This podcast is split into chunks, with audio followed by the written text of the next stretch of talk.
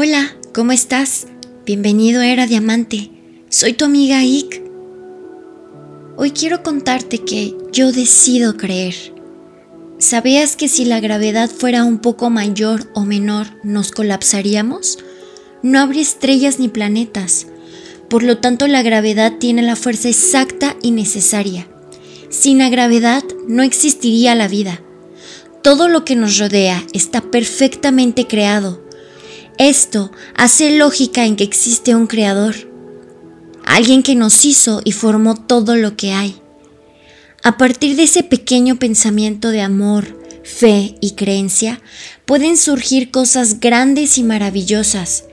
Pueden suceder milagros. ¿Qué significa para ti vivir? Te invito a que comiences a indagar dentro de ti, a pasar menos tiempo afuera, en la sociedad, llenándote de la televisión, la radio, del contenido barato, violento y absurdo que vemos en las redes sociales.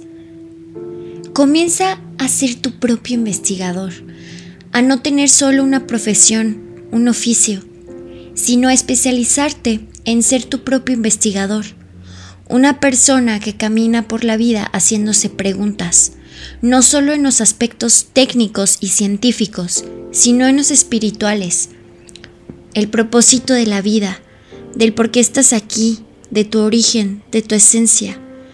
Hay mucha gente que piensa que para tener fe es necesario ignorar la razón. Por ejemplo, decir que soy demasiado inteligente para creer eso o no creer y embabucarme en la fe. Todos debemos de experimentarla. La fe es una experiencia real en nosotros. La pregunta aquí no es si tenemos fe o no sino más bien en qué tenemos fe y hasta qué punto. Todos creemos en algo, nos refugiamos en algo o alguien, pues somos seres bioespirituales. La aplicación de la fe en mi vida y con mis relaciones personales y sociales me han permitido confirmar con veracidad que las promesas del Creador en la vida existen, si lo crees y lo permites darnos cuenta que a ninguno de nosotros nos gusta que nos saquen nuestros trapitos al sol o que la ropa sucia se lava en casa. Los momentos difíciles hacen que saquemos a la luz nuestro lado oscuro, carnal, pero que en medio de esa oscuridad está la transformación a la luz, al amor, al ser. Hemos aprendido que los resultados negativos no son necesariamente fracasos o errores, sino aprendizajes que nos llevan a madurar, que son las respuestas a preguntas que no teníamos en mente por estar enfrascados en una situación.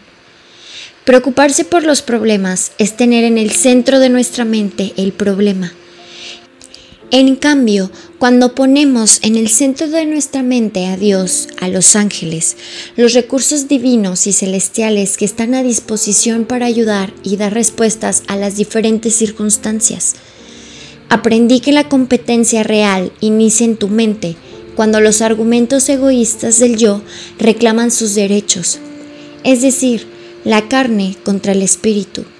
Vamos por la vida buscando pastillitas mágicas, recetas rituales, remedios rápidos y eficaces para solucionar nuestro malestar o insatisfacción. Por ejemplo, buscamos vernos siempre bien, aun a pesar de muchas veces no sentirnos bien por dentro con nosotros mismos.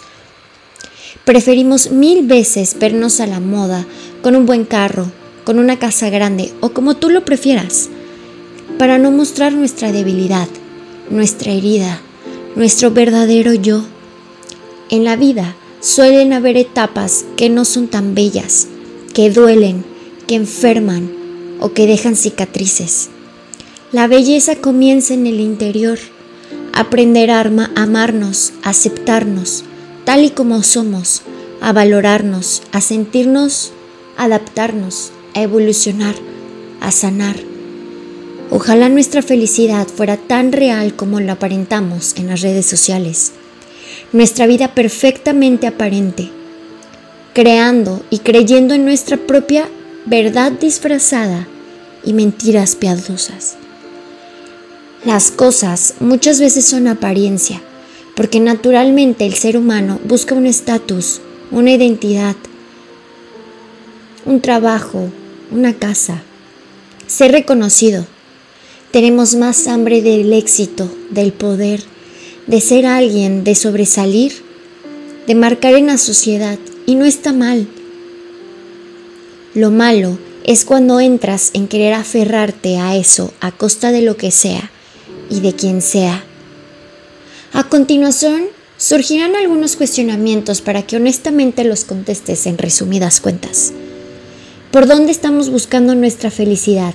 ¿Enfocada en lo físico, en lo emocional o en lo espiritual? ¿En la apariencia externa o interna?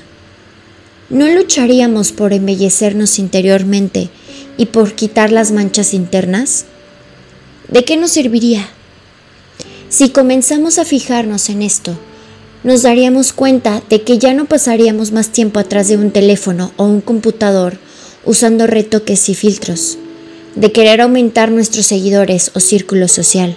Nos daríamos cuenta de que si nos enfocamos más en la belleza interior, no habrían tantas operaciones estéticas, tantos productos antinaturales, medicamentos y procesos estéticos o productos creados a base de cepas animales y humanas.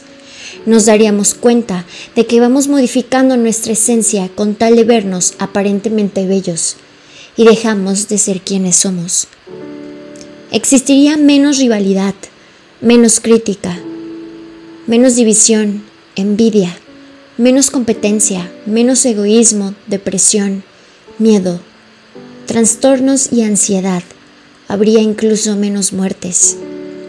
El único modo de construir y avivar la fe es por medio de la elección, el que tú decidas hacerlo, dar esos pequeños pasos para después dar pasos mayores hasta que tu fe sea tan grande que puedas dar grandes saltos en lo desconocido, sabiendo que el Creador está contigo siempre.